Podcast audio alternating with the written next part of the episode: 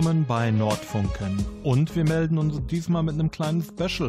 Es sind Politikwochen für uns, denn wir möchten quasi euch als Hörer begleiten und ein paar politische Themen in den Fokus nehmen bis zur Kommunalwahl. Starten möchten wir mit dem Thema Integration, Querstrich, Teilhabe, weil es im Prinzip die Ausgangssituation ist, mit der wir auf diese politischen Wochen schauen möchten. Dazu habe ich zwei Vertreter der alevitischen Gemeinde Dortmund eingeladen. Meine Gäste sind Shazier Altendal Küsje und Ismail Köhlolu. Mein Name ist Marek Kirschniok und ich freue mich auf das Gespräch.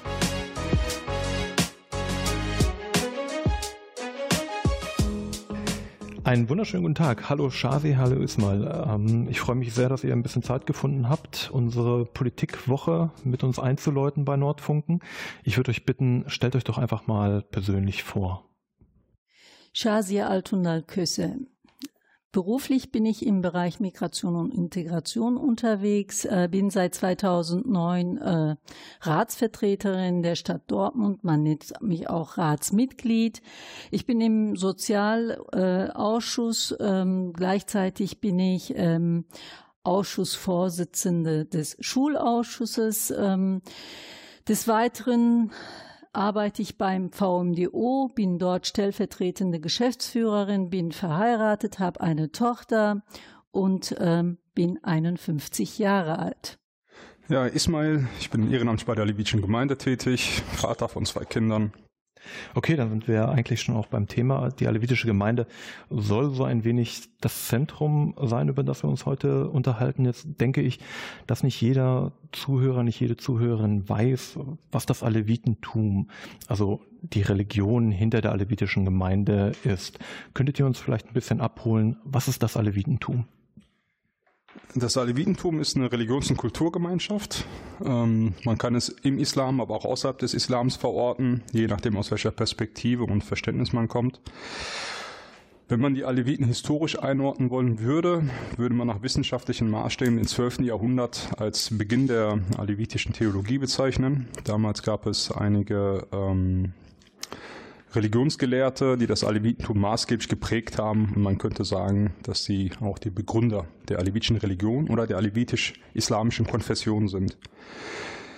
Ähm, die Aleviten kommen schwerpunktmäßig aus Anatolien, der heutigen Türkei. Dort hatten sich seinerzeit verschiedenste Stämme zusammengetan, die eine gemeinsame Werte- und Religionsverständnis hatten und ähm, haben entsprechend die sogenannten Kızılbaş-Stämme ähm, gegründet. Ähm, die Aleviten selber sind nicht allzu bekannt im Sinne von, dass sie sehr stark in der Öffentlichkeit ähm, Aufmerksamkeit generieren. Das liegt an verschiedenen Gründen. Zum einen soziohistorisch, dass sie seit dem 16. Jahrhundert Verfolgung ausgesetzt sind. Es gab damals einen größeren Krieg zwischen den Osmanen, die eine Ostexpansion hatten, und den Safaviden, die eine Westexpansion in Anatolien hatten. Und die Aleviten waren zum großen Teil im Safavidischen Reich verortet als deren Elitekrieger, zumindest die männlichen Kosovo-Stämme. Und ähm, als sie der Krieg wie auch immer verloren hatten, wurden die Aleviten verfolgt. Sie haben sich in unurbane, unwirtliche Gebiete zurückgezogen. Das führte dazu, dass die Aleviten ähm, keine Schriften ähm, mehr hatten, dass sie keinen Austausch, zentrierten Austausch mehr führten, weil alles, was den Aleviten als Aleviten ausgemacht wurde, konnte zu einer Verfolgung führen. Ähm, man hat dann angefangen, sich nur noch mündlich zu überliefern, alle Werte, alle Traditionen, alle religiösen Informationen wurden über ähm, eine Langhalslaute, die sogenannte Saz, ist ein Saiteninstrument äh, mit Musik untermalt und von einer Generation zur nächsten überliefert. Wenn diese Verfolgung und auch diese Diskriminierung der Aleviten von der größeren oder von der Mehrheitsgesellschaft sind eigentlich bis heute noch gegenwärtig und aktuell, wenn man die aktuelle Lage in der Türkei betrachtet, leben je nachdem, wer diese Zahlen erhebt, zwischen 27 Millionen Aleviten in der Türkei. Und ähm, politisch verortet sind die Aleviten zwischen liberal und ganz links. Und ähm, sie sind als Religionsgemeinschaft oder auch als Konfession in der Türkei nicht anerkannt. Das wird ihnen verwehrt, führt dazu, dass sie verstärkter Assimilierung ausgesetzt sind dass ihre Kinder in den Schulen ähm, den alevitischen Religionsunterricht nicht, aber mehr oder weniger den zwanghaften sunnitischen Religionsunterricht verfolgen müssen und somit ein sehr anderes Religions- und Kulturverständnis mit sich bringen.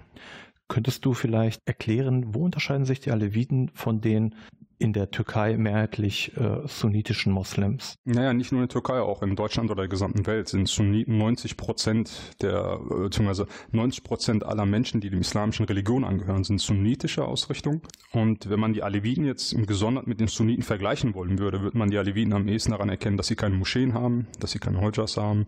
Mann und Frau ist gleichgestellt in jedweder Hinsicht. Ähm, auch während des religiösen Zykl äh, Rituses sind Männer und Frauen gemeinschaftlich da. Es gibt keine keine Kopftücher, es gibt keine Dogmen. Ähm, die Aleviten sind eine heterodoxe Gemeinschaft, das sich sowohl vom Christentum als auch von dem orthodoxen Islam hier im Sunnitentum abhebt oder unterscheidet. Wenn man ähm, zentral fragen will, wie die Gottesbeziehung jetzt zum Menschen ist, ähm, dann ist es so, dass bei den Christen über Jesus oder über die Bibel halt der Weg zum Gott gefunden wird, bei den Muslimen über den Koran und den Propheten. Und bei den Aleviten ist es keine Trennung zwischen Gott und Mensch, sondern Gott ist im Menschen als Teil mit drin was du dem Menschen antust, tust du so gesehen auch Gott. Und ähm, ein weiterer Unterschied ist, es gibt keine wirkliche Antwort auf den Jenseits, ob es einen Himmel oder Hölle gibt. Das wissen die Aleviten nicht. Sie sagen, man wird ein Teil des göttlichen Lichts werden.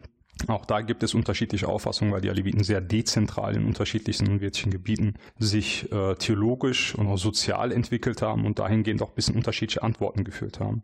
Ja, dadurch, dass es kein Jenseits gibt, gibt es auch keine Strafe. Die Strafe, man sagt unter den Aleviten, Himmel und Hölle ist hier auf der Erde. Es kommt darauf an, was der Mensch daraus macht. Man kann hier raus den Himmel machen, man kann aber auch hier raus die Hölle machen.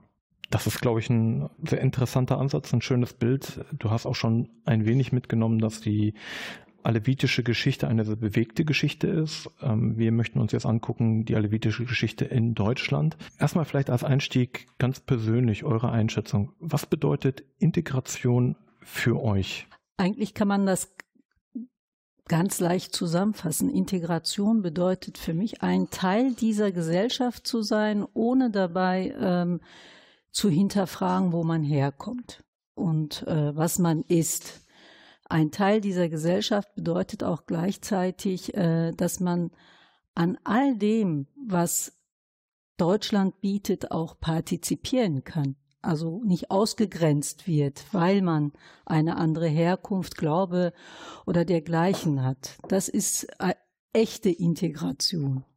Hm.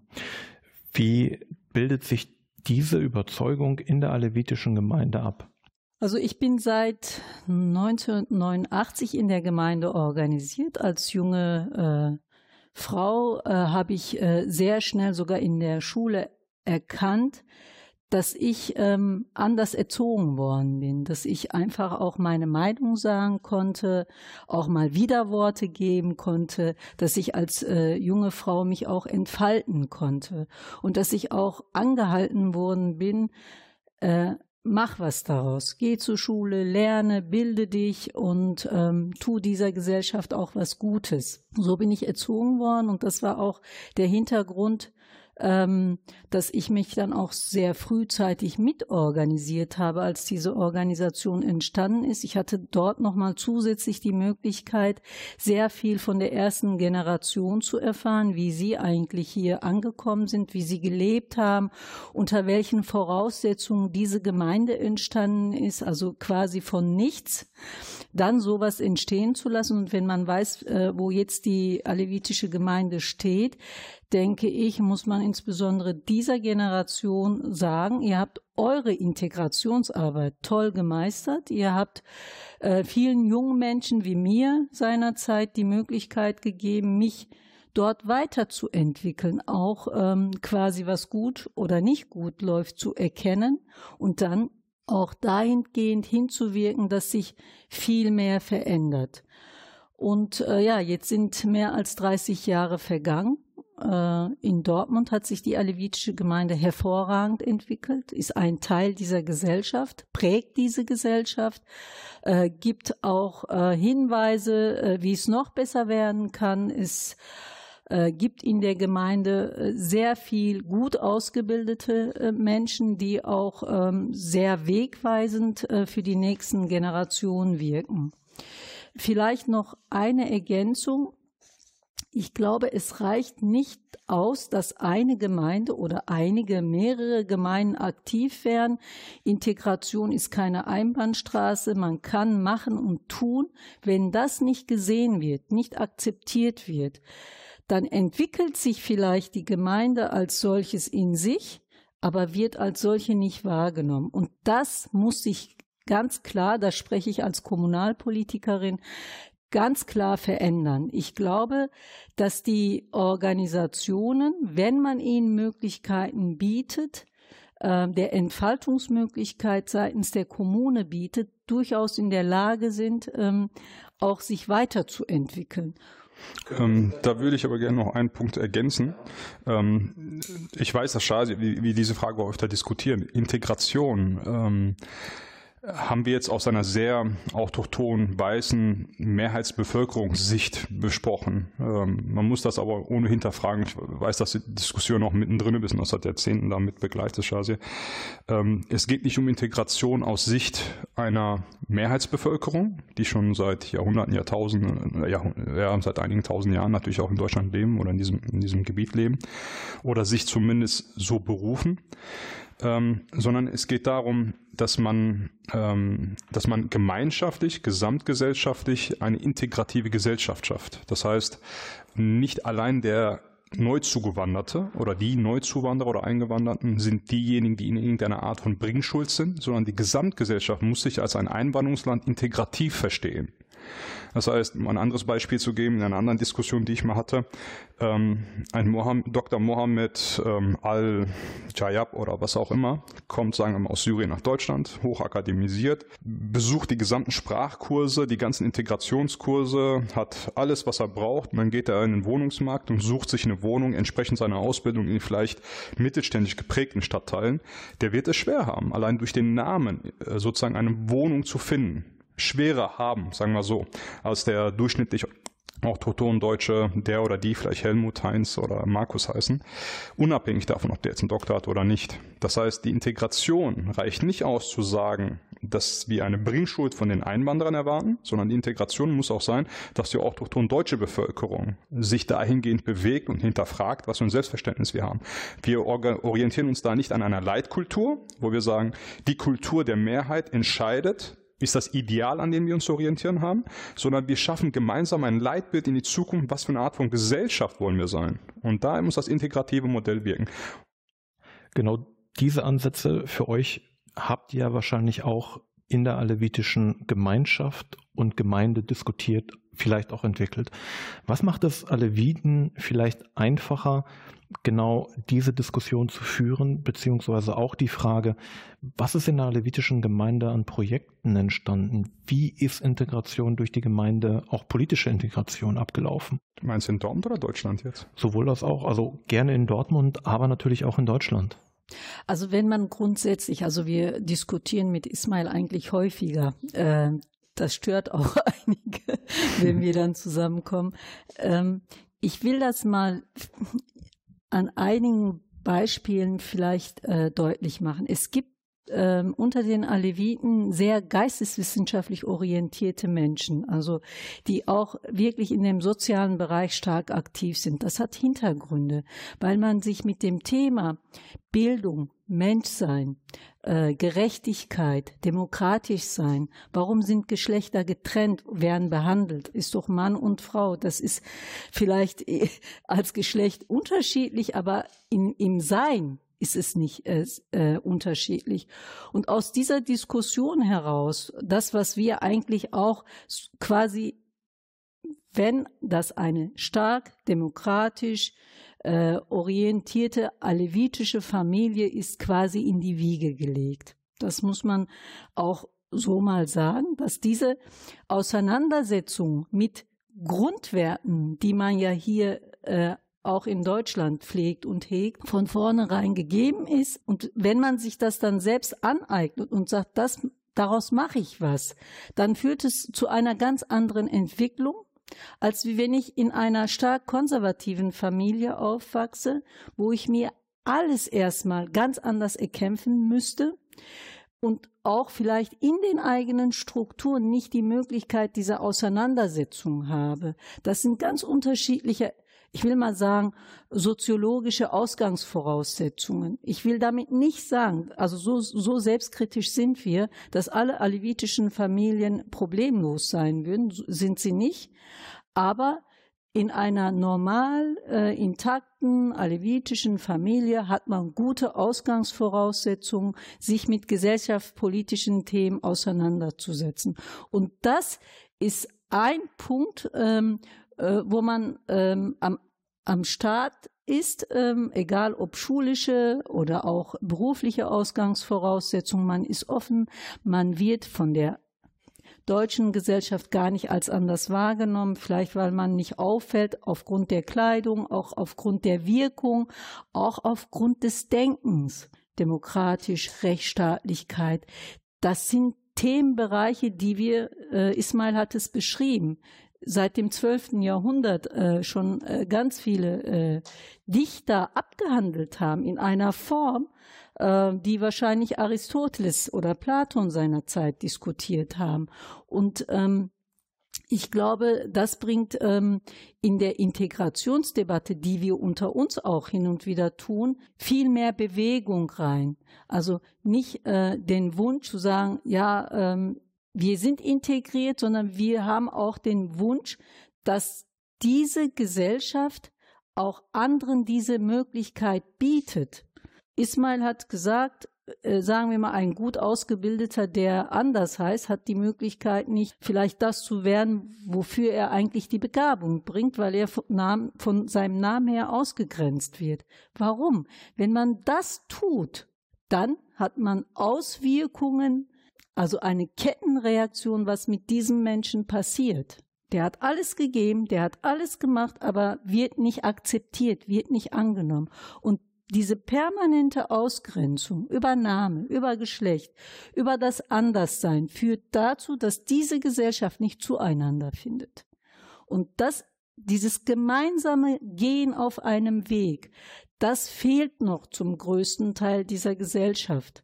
Und ähm, ich glaube aber, äh, besser gesagt, ich bin überzeugt davon, dass wir diesen Weg gehen müssen, weil Deutschland, aber auch andere europäische äh, Länder und eigentlich die Welt gar nicht mehr drum herum kommt, weil sie global agiert, weil Menschen enorm Wanderungsbewegungen aufzeigen, eine enorme Migration stattfindet und wir müssen uns darauf vorbereiten. Und zwar im Sinne der Menschen, nicht weil wir profitorientiert sind und Gewinnmaximierung haben wollen, sondern im Sinne der Menschen und des Zusammenlebens. Nun hört man schon direkt raus, dass bei euch Dialog, gemeinsam, Gemeinschaftlichkeit eine große Rolle spielt. Nun ist aber auch die alevitische Geschichte durchaus von ja, Schmerz, Problemen geprägt. Ähm, hier vielleicht stellvertretend ähm, ein Pogrom an Aleviten in Sivas 1993 zu nennen. Inwiefern hat das einen Einfluss auf die politischen bzw. auch gesellschaftlichen Überzeugungen der Aleviten heute? Massiv. Sivas 1993 war eigentlich ein Katalysator für die Organisierung der Aleviten weltweit. Ähm, wobei, wenn man von weltweit spricht, rede ich jetzt nicht von zig Millionen Menschen weltweit, sondern. Kannst ja. du vielleicht nochmal ganz grob beschreiben, was passiert ist? 1993 gab es ein alevitisches Kulturfestival in Sivas, ist in Zentralanatolien. In diesem Kulturfestival sind auch verschiedenste nicht-alevitische Freigeister und damals liberale, linke, sehr kritische Denker, Künstler und andere aufgetreten. Unter anderem Aziz Nissin, der schon lange verstorben ist. Der hatte damals unter anderem ähm, äh, die, die Aussage vertreten, ich bin Atheist, ja und. Er hatte auch damals oder einige Jahre zuvor Salman Rushdies Buch äh, Satans Verse ins Türkische übersetzt und wurde massiv aufgrund seines freigeistigen Arts und seiner kritischen ähm, Aussagen gegenüber den Nationalismen, Islamismen, Autoritismen ähm, angefeindet. Und auch in dieser Veranstaltung, das führte dann dazu, dass ähm, auch angestachelt durch bestimmte Personen, meiner Meinung nach rechtsnationalistisch und islamistisch unterwegs waren, an mehrere tausend Menschen sich ähm, über mehrere Tage hinweg berufen gefühlt haben, dagegen zu protestieren, bis am 2. Juli 1993 ähm, Tausende von Menschen in Bewegung gegangen sind, geraten sind, Und Richtung des Hotels, beziehungsweise auf dem Weg dahin, haben die noch ähm, ein Denkmal der Aleviten, das frisch eingeweiht wurde, ähm, zerstört. Dann haben sie von dem Republiksgründer Mustafa Kemal Atatürk eine Statue zerstört. Und anschließend sind sie dann voll aufgepeitscht ähm, Richtung des Hotels gegangen, wo ein großer Teil der Festivalteilnehmer und der kritischen Denker ähm, beherbergt waren. Das Hotel heißt oder hieß damals Mademak und haben dann das Hotel über mehrere Stunden belagert. Ähm, das wurde live im türkischen Fernsehen ausgestrahlt, fast, ich glaube, vier oder acht Stunden lang, so dass die gesamte Türkei zusehen konnte, wie diese Menge nach und nach das Feuer in dieses Hotel ähm, gesetzt hat. Und weder Polizei noch die Armee äh, noch irgendeine andere Art von Sicherheitskräften sind wirklich da rein eingeschritten. Man muss sich das vorstellen, dass ähm, nur eine Stunde entfernt eine größere militärische Kaserne stand und da hätte ohne Probleme ähm, die Armee äh, mobilisiert werden können, so dass dann diese Menge aufgelöst werden würde. Und das ist in der Vergangenheit auch öfter geschehen. Aber hier in Sivas war das halt nicht der Fall und diese Menge hat dann das Hotel in Brand gesteckt, um die Menschen da drinnen zu töten. Und ähm, 33 Jans, wie wir Aleviten nennen, schwer, äh, hauptsächlich Aleviten, aber auch Nicht-Aleviten, sind in diesem Feuer ähm, gestorben, zwei Bedienstete und gleichzeitig auch ähm, zwei der Täter.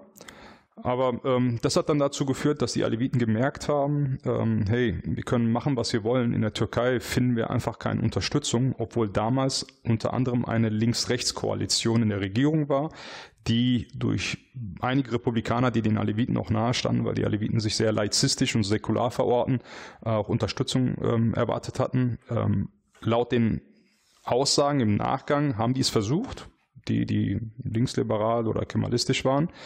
Ähm, wir sind aber nicht durchgekommen. Das führt sozusagen, wenn es auf Deutschland, auf die deutsche Diskussion setzt, zu einem massiven, strukturellen nicht Rassismus, aber Diskriminierung gegenüber Aleviten. Ähm, es gibt sehr starke Vorbehalte in der türkischen Gesellschaft gegen Aleviten, weil sie ihre Religion, ihre Lebensauffassung anders, in, nach heutigen Maßstäben modern interpretieren.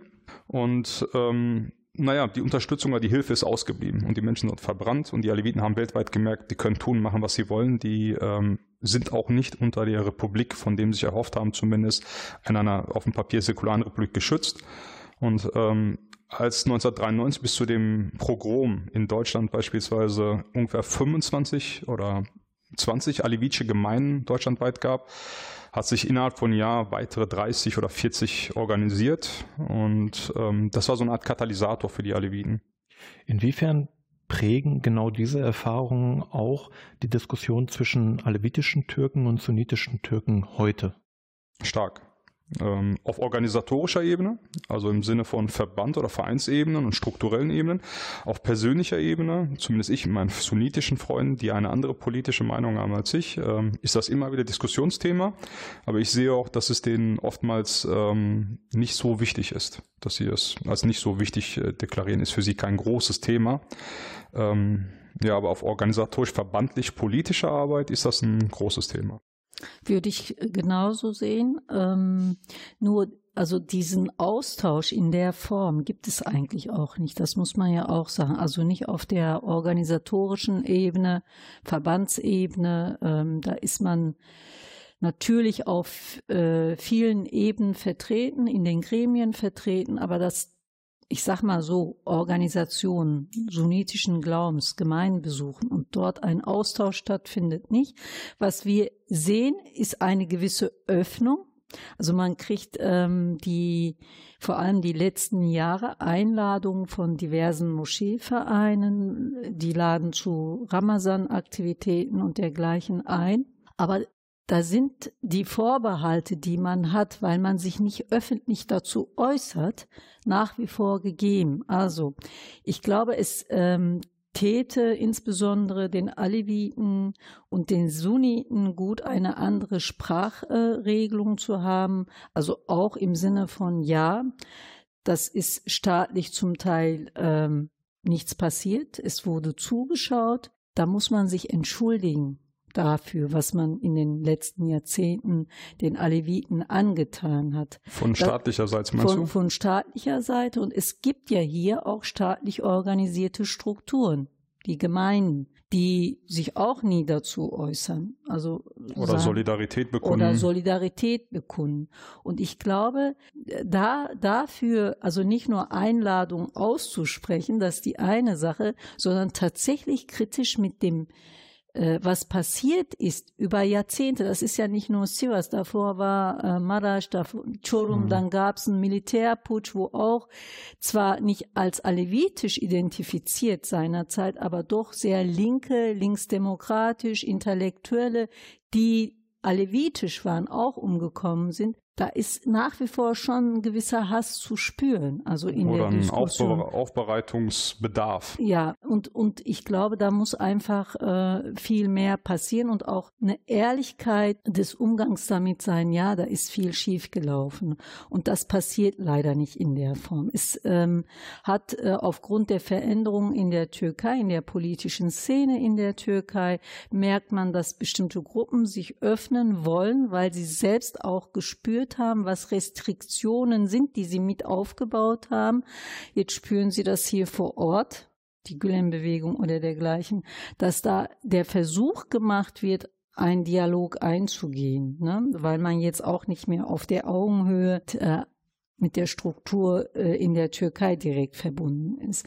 Und das ist halt nicht ähm, aufrichtig und ehrlich zu identifizieren, weil es einfach zu spät dann an der Stelle äh, gekommen ist. Nichtsdestotrotz mh, hm, denke ich, wenn man das, ich übertrage das mal jetzt auf eine Stadt, man kann das auf ein Land oder auch auf Bundesebene übertragen. Ich finde, man muss diese Diskussion insgesamt ganz ehrlich durchführen. Ähm, sagen wir mal, wenn junge Menschen hier nicht daran wirklich partizipieren können, die Zukunft wirklich mitzuentscheiden, sei es politisch. Ne? Stell dir mal vor, Kinder wachsen auf, haben noch nicht mal ein Gefühl dafür, wählen dürfen zu gehen. Oder die Eltern haben nicht wählen dürfen. Da, da findet ja überhaupt keine politische Auseinandersetzung mit, mit dem Land, in der man lebt, statt. Wie denn?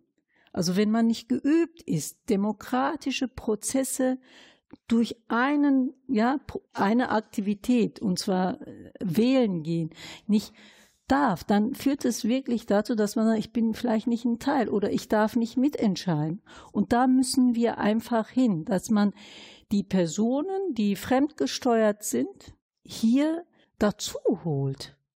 Ist das vielleicht auch gewinnt. der politische Aufruf, ähm, gerade im Aspekt der Kommunalwahlen, ähm, ein Wahlrecht für alle Bürger, die in der Stadt leben, einzuführen? Nicht nur in der, also Stadt, ich finde, ich weiß um die Bedenken äh, äh, der Bundesregierung, der Länder, der unterschiedlichen Parteien. Ich komme jetzt von den Grünen. Ich stehe für äh, kommunales Wahlrecht, aber insgesamt denke ich, jeder, der hier äh, lebt und, und äh, reingeboren wird ins System, sollte äh, äh, die Möglichkeit haben, haben sie ja jetzt mittlerweile durch die Staatsbürgerschaftsregelung, haben die hier Geborenen die deutsche Staatsbürgerschaft und dürften wählen es ist leider so, dass in den letzten Jahren, also ich sag mal, die zweite und dritte Generation, die sich nicht einbürgern ließ, hat diese Möglichkeit nicht. Und das, das ist ein Problem. Und deswegen äh, denke ich, ähm, dass wir da einiges aufzuholen haben. Das sind die Grundelemente von Demokratisierungsprozesse. Man muss es üben. Und wenn andere Einfluss darauf haben, dass ähm, ja auf, auf eine Kommune, wie, wie in welcher Form gewählt wird, dann finde ich das einfach ähm, nicht in Ordnung. Das, das muss, müssen die, muss der Bund, das Land und die Kommune hat da leider keine Spiel, äh, äh, Spielräume. Sie ist äh, Landes Bundesentscheidung. Äh, insofern äh, können wir nicht über das kommunale Wahlrecht äh, abstimmen. Aber insgesamt muss sich da viel mehr im Sinne der Integrationsarbeit im Sinne des Zusammenwachsens tun. Sonst werden wir sehr viele Themen um Rechtsstaatlichkeit, Demokratieerziehung weiterhin Schwierigkeiten haben. Das muss man in der Deutlichkeit auch sagen. Das kann man sich ja an den Statistiken ablesen. Man kann an den Programmen der Bundesregierung sehen, Demokratie leben oder Demokratiestärkung, gibt es unterschiedliche Programme, weil man erkannt hat, das läuft da nicht so gut. Wie kriegen wir das besser hin? Und wenn ich das weiß, ist die Fragestellung, warum fange, fange ich denn von hinten an, als sofort in die Erziehung das mit äh, hineinzubringen? Also frühkindliche Erziehung, schulische Bildung, dass man das da viel intensiver bearbeiten muss, die vor allem jungen äh, Kinder und junge Menschen frühzeitig in diesem, in dieser Demokratieerziehung mitnimmt. Sonst kann man das nicht mit 18, 20 Jahren alles, was man versäumt hat, äh, nachholen. Das ist, ist, leider so. Ist ja auch eine Kritik von ähm, sogenannten, ich sag mal jetzt hier, ob sie neuen Deutschen oder so sind oder die migrantischen oder Migrantenorganisationen, ist eine Kritik auf Bundesebene auch, dass man sagt, über diese Projekte machen wir Symptombehandlung, aber lösen das die Ursache des Problems nicht. Also genau also so mit den ganzen es. Fragestellungen. Sondern das muss man viel früher ansetzen und da müsste da auch massiv investiert werden. Um vielleicht auch einfach mal die Einordnung zu schaffen, wie viele Aleviten gibt es in Dortmund? Und in Deutschland vielleicht auch, wenn ihr da mhm. aktuelle Zahlen habt. In Deutschland laut BAMF etwas über 500.000. Das sind die Zahlen, die jetzt für den Staat wichtig sind. Wenn man die Alevitische Gemeinde Deutschlands mit Sitz in Köln ähm, befragt, rechnen die mit ungefähr 700.000 Menschen. Aber je nach Schätzung, es gibt auch eine Stiftung, die die Aleviten mit knapp 350.000 beziffert hat. Ähm, also das ist die Spanne. Das gleiche gilt ja auch für die Türkei, wenn man fragt, wie viele Aleviten gibt es überhaupt in der Türkei. Ähm, die Spanne geht von 7 Millionen bis 20, 25 Millionen. Mhm. Auf Dortmund übertragen? Ähm, leben laut unserer Schätzung zwischen 4.000 und 5.000 Aleviten in Dortmund. Organisiert in der Alevitischen Gemeinde Dortmund, die 1988 gegründet wurde, sind es, ähm, äh, oder organisiert in der Alevitischen Gemeinde sind knapp 1.000 Menschen bei mhm. über 250 Familien, die da Mitglied sind. Wie groß ist da der Anteil an Menschen, die sich politisch engagieren? Ja, politisch im Sinne von parteipolitisch oder soziopolitisch im Sinne von Vereins, Verbandsarbeit? Aktiv, aktiv, also nicht unbedingt nur auf politische Parteien begrenzt. Ja, da muss man auch überlegen, die, die jetzt nur in der alevitischen Gemeinde aktiv sind oder die, die alevitischen Ursprungs sind oder alevitischer Hintergrund haben. Ja, wahrscheinlich könnt ihr jetzt erstmal für die Gemeinde sprechen.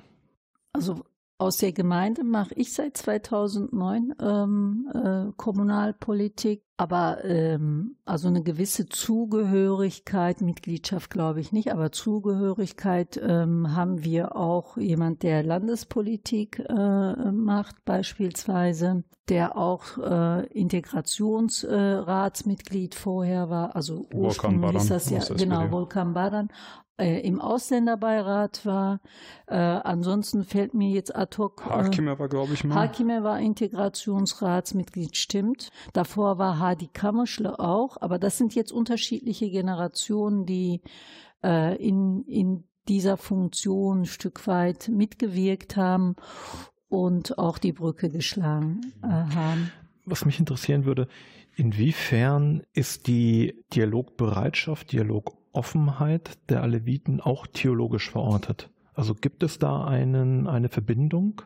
Ich denke, das hat Ismail sehr gut dargestellt. Sicherlich ähm, auch in der Darstellung, äh, wie das entstanden ist, aber auch die Kriterien Gleichheit, ne, äh, demokratisch, liberal, intellektuell, ähm, also die fünf Punkte ungefähr, die du eingangs dargestellt hast, das sind ähm, wichtige Punkte, die die einen Einfluss darauf haben. Und inwiefern zeigen sich solche Punkte zum Beispiel auch bei gesellschaftlichen Themen wie ähm, Öffnung gegenüber Homosexualität, Öffnung zum Beispiel auch Deutschen gegenüber? Wie inklusiv ist da tatsächlich die alevitische Gemeinde heute und wie gut erreicht sie auch nicht-Aleviten? Ähm, die Frage jetzt, wie man mit ähm, der LGBT-Szene oder mit der Fragestellung umgeht, ist eine aktuelle Frage, die die alevitische Gemeinde im, als, als Ortsgemeinde, aber auch als Bundesverband oder Landesverbände unbedingt angehen müssen, offensiver angehen müssen. Ähm, die alevitische Gemeinde Dortmund hatte zuletzt vor einem Jahr einen Vertreter der Szene aus Hannover hier. Ähm, das hatte die Alevitische Gemeinde Deutschlands initiiert und er hat über die Frage der LGBT in, in der Alevitischen Gemeinde Dortmund äh, einen Vortrag gehalten. Ähm, aber auch dort habe ich zum Beispiel vermisst, dass eine größere Anzahl an Menschen teilgenommen hätte. Es waren, glaube ich, insgesamt knapp 50 Personen, die dann teilgenommen haben und der Großteil derer setzt sich von den Aleviten, die da waren, ohnehin schon mit der soziopolitischen, soziokulturellen Arbeit auseinander. Es wäre gut gewesen, wenn einige weitere, auch ältere Generationen teilgenommen haben. Aber man erreicht nicht halt immer viele Menschen. Ne? Aber es ist eines der aktuellsten Themen, die die Aleviten in Deutschland angehen müssen. Ähm, es gibt aber theologisch gesehen keine Einschränkung gegenüber anderen den Begriff des Ungläubigen gibt es nicht, den wir ähm, sowohl im Christentum oder im Islam oder in den anderen abrahamitischen Religionsgemeinschaften, die größer sind, dann kennen. Ähm, es gibt keine Aussage darüber, ob irgendeine Art von Geschlecht mit irgendeinem Wert kontoniert ist, sondern ist immer die Gleichberechtigung gesprochen. Ja, das, das sind so Dinge. Aber auf eine Frage wollte ich noch kurz eingehen, auf die alevitische Gemeinde in Dortmund. Naja, vielleicht so ein bisschen Werbung in Selbst, äh, Selbstwerbung, aber Eigeninteresse. Aber ähm, die alevitische Gemeinde Dortmunds war nicht nur, weil sie in, mit ihren Einzelpersonen oder Mitgliedern sehr aktiv in Dortmund war.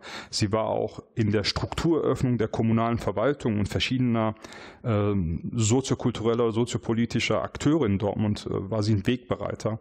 Sie ist nicht umsonst ähm, der aller, die allererste Migrantenorganisation gewesen oder die, ähm, die Mitglieder paritätischen wurden. Sie war äh, die, äh, als der Integrationspreis zum ersten Mal vergeben wurde in Dortmund, äh, von der Stadt Dortmund im Jahre 2009, war sie die erste Preisträger. Ähm, sie ist als erstes mit, als erste Migrantenorganisation Mitglied im Jugendring Dortmunds gewesen, die erste Migrantenorganisation, die Träger der freien Jugendhilfe war. Das heißt, da sind Kommunikationswege, Öffnungen, Strukturen entstanden, ähm, wo es vorher diese Frage nicht gab. Und dadurch konnten dann auch vereinfacht andere migrantische Strukturen dort reingehen, unabhängig davon, wie kritisch wir mit dem Begriff Integration oder migrantisch und nicht migrantisch in der identitären Frage umgehen, waren das aber trotzdem wegbereitende oder Pionierleistung der alevitischen Gemeinde Dortmunds. Gibt es alevitischen Religionsunterricht? Als ordentliches Unterrichtsfach ja, an vier ordentlichen Schulen in Dortmund, in zwei äh, Grundschulen und in zwei Sekundarschulen. Und inwiefern steht es um die Anerkennung des Alevitentums als Religionsgemeinschaft. Weil wir in Deutschland ja im Prinzip einen Fokus haben auf die ähm, christlichen Religionen und das Judentum. Ich kann da vielleicht nur ein paar Sätze äh, zu sagen. Also das wird ja schon seit mindestens fünf oder sieben Jahren, äh, wenn nicht länger, anvisiert. Da sind auch Gutachten erstellt worden seinerzeit, ähm, ob man Körperschaft des öffentlichen Rechts quasi wird. Und so wie ich äh, auch wieder im Gespräch äh, mit Ismail erfahren habe, der ein Gespräch mit dem Generalsekretär der alevitischen Gemeinde Deutschlands hatte, sind die da auf einem guten Weg. Das wird vorbereitet. Da fehlt wohl nicht viel. Ähm, aber Hoffnung ist immer gut. Aber solange man es nicht schriftlich hat, lasse ich es einfach so stehen. Mal gucken, wie lange das wirklich dauert. Bestimmt in eurem politischen Handeln und ihr beide seid auf die eine oder andere Art und Weise politisch aktiv. Eure alevitische Identität, eure alevitische Kultur, euer Handeln. Und wenn inwiefern? Bei mir definitiv. Also ich. Äh, Aber so jetzt mehr als Wertorientierung. Als Wertorientierung, nicht weil ich jetzt, äh, weil ich das schon sehr ernst nehme. Also Werte sind ja nicht nur da, um, um da zu sein, sondern wirklich, also Beispiel im Aufgabenbereich, wenn ich politisch aktiv werde, oder politisch aktiv bin. Und das bin ich ja schon seit 30 Jahren. Also ich bin als Erste zu den Grünen gegangen, äh, in Dortmund zu den Grünen gegangen, weil mich deren Integrationsarbeit seinerzeit überzeugt hat. Und es ist nach wie vor für mein Gefühl ein guter und richtiger Ansatz, was die Grünen immer noch fahren. Und äh, also Klimawandel, Nachhaltigkeit, Migration, Zuwanderung, global denken und lokal handeln, das sind ja nicht Dinge, die von ungefähr entstanden sind. Und ich bin aus äh, dieser Überzeugung bin ich, habe ich mich organisiert als äh, junge Frau vor 30 Jahren. Und jetzt erlebe ich das als politisch aktive Person auf kommunaler Ebene. Für mich gilt das Wort, was ich ausspreche. Ich würde nie, das unterstellt man ja Politikerin, was Versprechen, was ich nicht einhalten könnte, beispielsweise, würde ich abends nicht schlafen können. Ich bin ja jetzt am Borsigplatz in der Dortmunder Nordstadt Direktkandidatin äh, und natürlich geht man, wenn ich bin auch beruflich dort aktiv, aber ich gehe mit einem ganz anderen Bewusstsein durch die Straßen und nehme noch mal intensiver äh, die Herausforderungen äh, des, des äh, Stadtteils war. Das ist unglaublich, was in den letzten, ich habe ja Vergleichsmöglichkeiten, 30 Jahren, 20 Jahren, 10 Jahren und aktuell da ist. Und dann kann man, kann ich mich nicht im, äh, in der Ratssitzung unaufgeregt hinsetzen und andere darüber entscheiden lassen und äh, sagen lassen, das läuft alles super, prima, toll. Wir tun doch so viel, da fließt doch so viel. Was ist das Ergebnis des Ganzen? Das ist doch entscheidend an der Stelle. Und daher äh, denke ich, gehöre ich insbesondere zu den Stimmen, auch in den Ausschüssen, aber auch wenn es darum geht, Gerechtigkeit oder Chancengerechtigkeit intensiver zu benennen, äh, was auch viel lauter spricht, weil ich selbst in irgendeiner Form seit meiner Kindheit davon betroffen bin. Äh, ne? Und deswegen äh, lebe ich das vielleicht auch anders aus. Ja, das sind ja 30 Jahre politisches Engagement. Habt ihr das Gefühl, dass die deutsche weiße Mehrheitsgesellschaft weiß, dass es euch gibt, dass ihr euch engagiert und dass ihr für diese Form von Dialog steht? Auf Dortmund bezogen. Der ehemalige grüne Stenz, Stenz Steitz, Steitz meinte einmal, dass euer Problem der, als Aleviten, meinte er zu uns, äh, ist, dass ihr keine Probleme macht oder seid. Ich glaube, wir gehen so ein bisschen im Radar unter.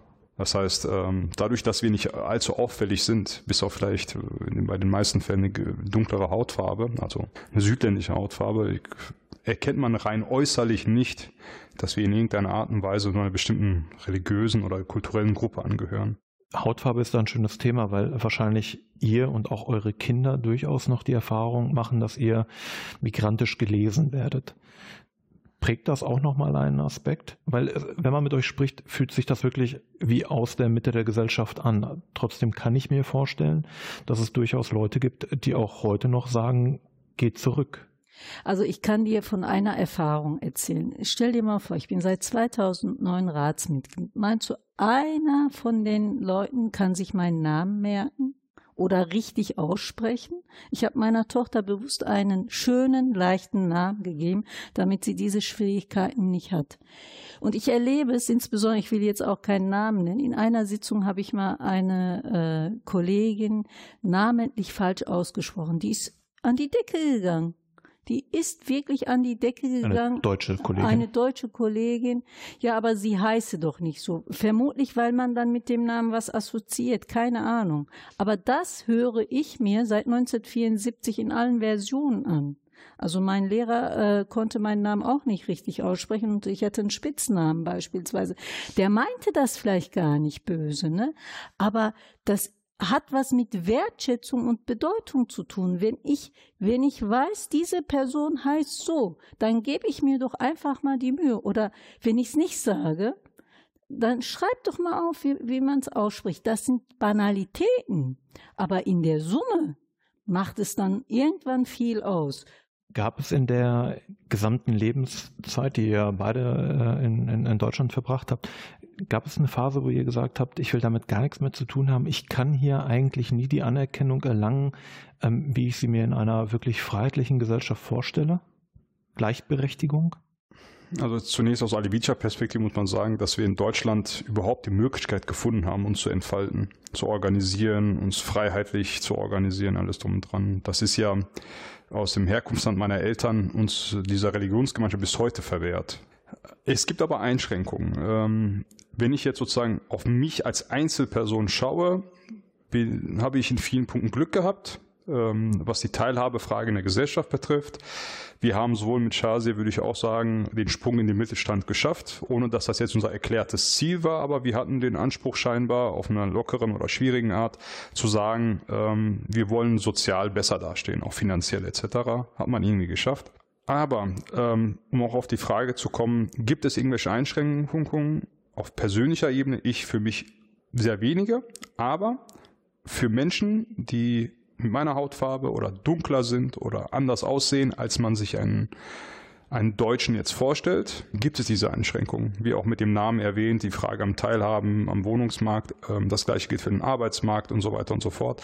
Studien belegen, dass einfach Kinder mit fremdländischen Namen bestimmter, äh, bestimmter Kulturen oder mit bestimmten Hautfarben oder bestimmten Assoziationen, die man in der Mehrheitsgesellschaft auch mit sich trinkt. Nicht nur, auch in der Minderheitsgesellschaft gibt es da unterschiedliche Klischeebilder oder Vor Vorurteile, ähm, dass man einfach in seiner Leistung auch nicht rechtfertigend umgeht. Das heißt, diese Person ist vielleicht ein, mit seinen Beiträgen eine Zweiwert, kriegt trotzdem befriedigend, ähm, weil einfach von vornherein eine gewisse Erwartungshaltung an dieses Kind ist, dass es nicht so gut sein kann. Kann man es pauschalisieren auf alle Lehrer oder auf alle Situationen? Nein.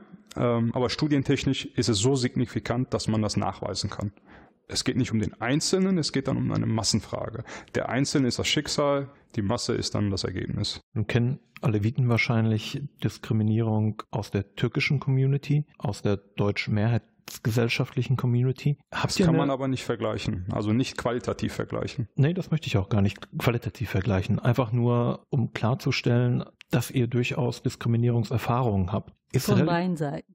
Genau. Von beiden Seiten kann man auch durchaus sagen, ja. Wobei auf der einen Seite hat man zumindest gesellschaftliche Anerkennung, auf ja. der anderen Seite hat man diese Anerkennung gesellschaftlich nicht. Ja. Vielleicht eine kurze Ergänzung. Also die Frage war jetzt nicht komplett gestellt, aber die Unterscheidung macht man ja nicht, weil man alevitisch oder sunnitisch ist in der Diskriminierungserfahrung, sondern weil man anders aussieht anders und eine. eine gewisse Zugehörigkeit einfach ausspricht du müsstest das sein oder äh, äh, deswegen gehörst du dazu. Also es ist auch so, was, du trägst ja kein Kopftuch. Also solche Anmerkungen kommen ja auch, weil man meint, das ist eine Gruppe.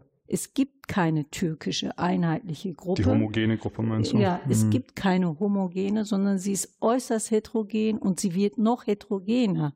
Also äh, je stärker man sich damit befasst beispielsweise. Ja, oder oder die die Lebenslagen bestimmen oder die gesellschaftlichen Veränderungsprozesse bestimmen diese Heterogenität.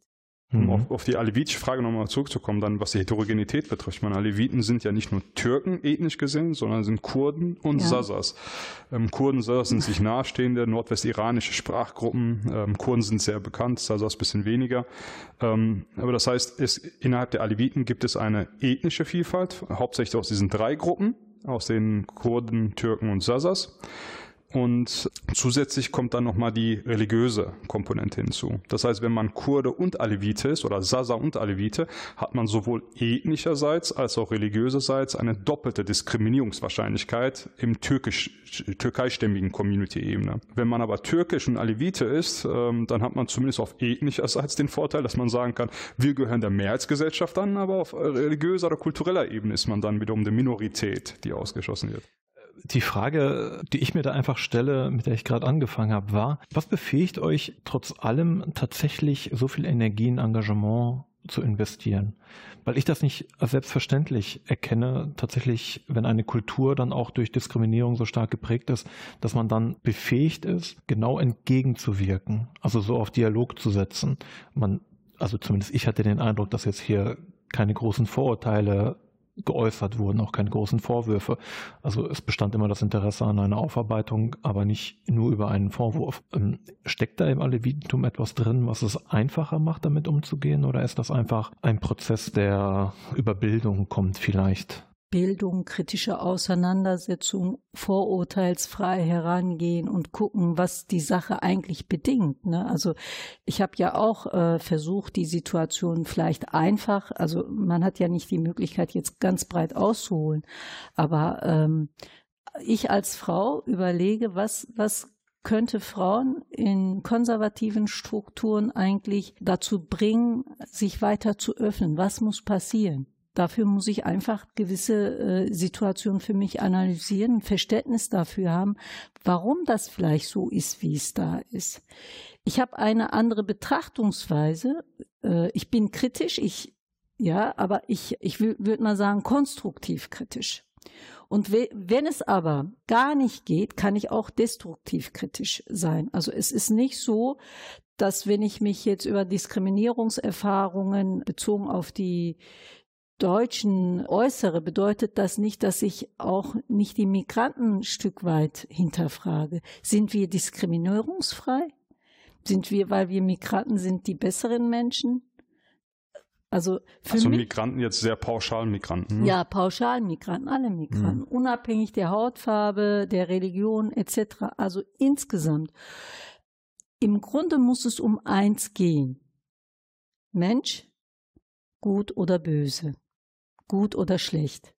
Also nicht irgendwie der Türke, der Grieche, der Spanier, der Deutsche, ja, mit all unseren Vorurteilen, die wir haben, sondern da muss der Mensch, es gibt einen guten, einen schlechten, einen weniger guten, einen ganz schlechten. Also das sind die Abstufungen. Was, was Ismail gerade gemacht hat, war sehr interessant, sozusagen erstmal zu, was ist man und in welcher Stufe wird man dann in dem Kontext diskriminiert. Das ist der Wahnsinn. Also wenn man anfängt, die Abstufung von Diskriminierung zu analysieren, das ist doch der Wahnsinn. Warum muss man das? Im Grunde ist doch, also neun Monate, zehn Tage ist Geburtszeit. So fängt das Leben an. Also das muss, muss doch ein Kriterium sein. Und wie wächst dieser Mensch dann in den jeweiligen äh, Zusammenhängen auf? Und was macht es daraus? Darum geht's im Leben. Also ich denke mal, wir haben es geschafft. Aber äh, ich bin ja jetzt auch nicht so ganz jung. Mit 51 Jahren vergesse ich niemals, wo ich hergekommen bin, weil das schafft Empathiegefühl. Nur so behält man den Blick nach vorne und denkt, oh, vielleicht war das so und so. Vielleicht habe ich das ja gleiche empfunden. Und ähm, ich glaube, dadurch schafft man sich eine gewisse Nähe zu Menschen. Also das totale Vergessen, weil man es geschafft hat, bist du eigentlich in Hooker aufgewachsen? Ja. Das totale Vergessen. Ich sage das mal in aller Deutlichkeit. Der Personen, die über 300.000 Euro Jahreseinkommen Minimum haben und sagen, sie sind Sozialdemokraten, dann sage ich mir ja, pfui. Ja, dann sage ich mir, pfui. Also im Grunde ist das doch nehmen wir auch andere Parteien nee, nee, oder Liberale? Es, es, gibt so einen, es gibt einen römischen Konsul, der wurde nämlich so mal angesprochen, vor 2000 Jahren wahrscheinlich, keine Ahnung, und der sagte dann, also ähnlich angesprochen, er sagte, nee, auf den Vorwurf, du bist doch selber nicht vom Volk. Und dann meinte er, ich bin nicht vom Volk, aber ich versuche stets für das Volk zu sein. Ah ja, das ist sehr gut gesagt. Für das Volk kannst du aber auch wirklich authentischer sein, indem du sagst, okay, ich verstehe das, aber wenn, wenn du den Anschluss verlierst, wirklich zu der Mehrheit der Menschen, und das ist, also guckt, guckt euch mal Dortmund an, also wenn man den Anschluss zu den äh, hilfebedürftigen Menschen verliert, dann schafft man sich das Gefühl weg, dann hat man das quasi verloren, Aber wirklich eine Kapital Vision oder eine Zukunft zu entwickeln. Das ist, das ist aber meine persönliche Meinung. Du weißt, da haben wir unterschiedliche Meinungen. Das ist ein, das ist ein interessanter Ausstieg aus unserem Gespräch. Ich hätte trotzdem, wir wollen in der Politikwoche quasi mit einem Wunsch schließen und vielleicht könnt ihr das nochmal aufnehmen.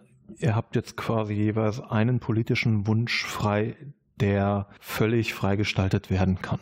Aus dem Integrationskontext oder Teilhabekonzept? Äh, wenn wir bei der Frage wären, also jetzt Integration und Teilhabe, dann wäre es eigentlich, dass man sich nicht an einem Ideal orientiert und Vielfalt nicht als Besonderheit betrachtet, sondern als Normalität. Das wäre so das Leitbild, was ich so mitgeben würde. Da ich aus der Integration und Migrationsarbeit komme, wünschte ich mir, dass Menschen, die darunter fallen, sich intensiver für ihre eigenen Belange einsetzen und das Leben hier vor Ort einfach intensiver angehen. Vielen Dank euch beiden. Wir danken dir auch, Marek. Danke, Marek.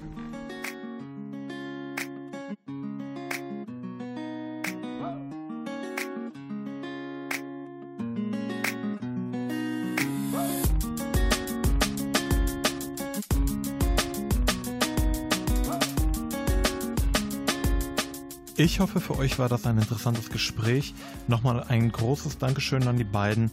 Wir wissen natürlich, dass dies nur eine Perspektive ist, auch nur eine Geschichte von unterschiedlichen migrantischen Lebenserfahrungen, die wir sowohl in der Nordstadt als auch in Dortmund als auch natürlich in Gesamtdeutschland finden.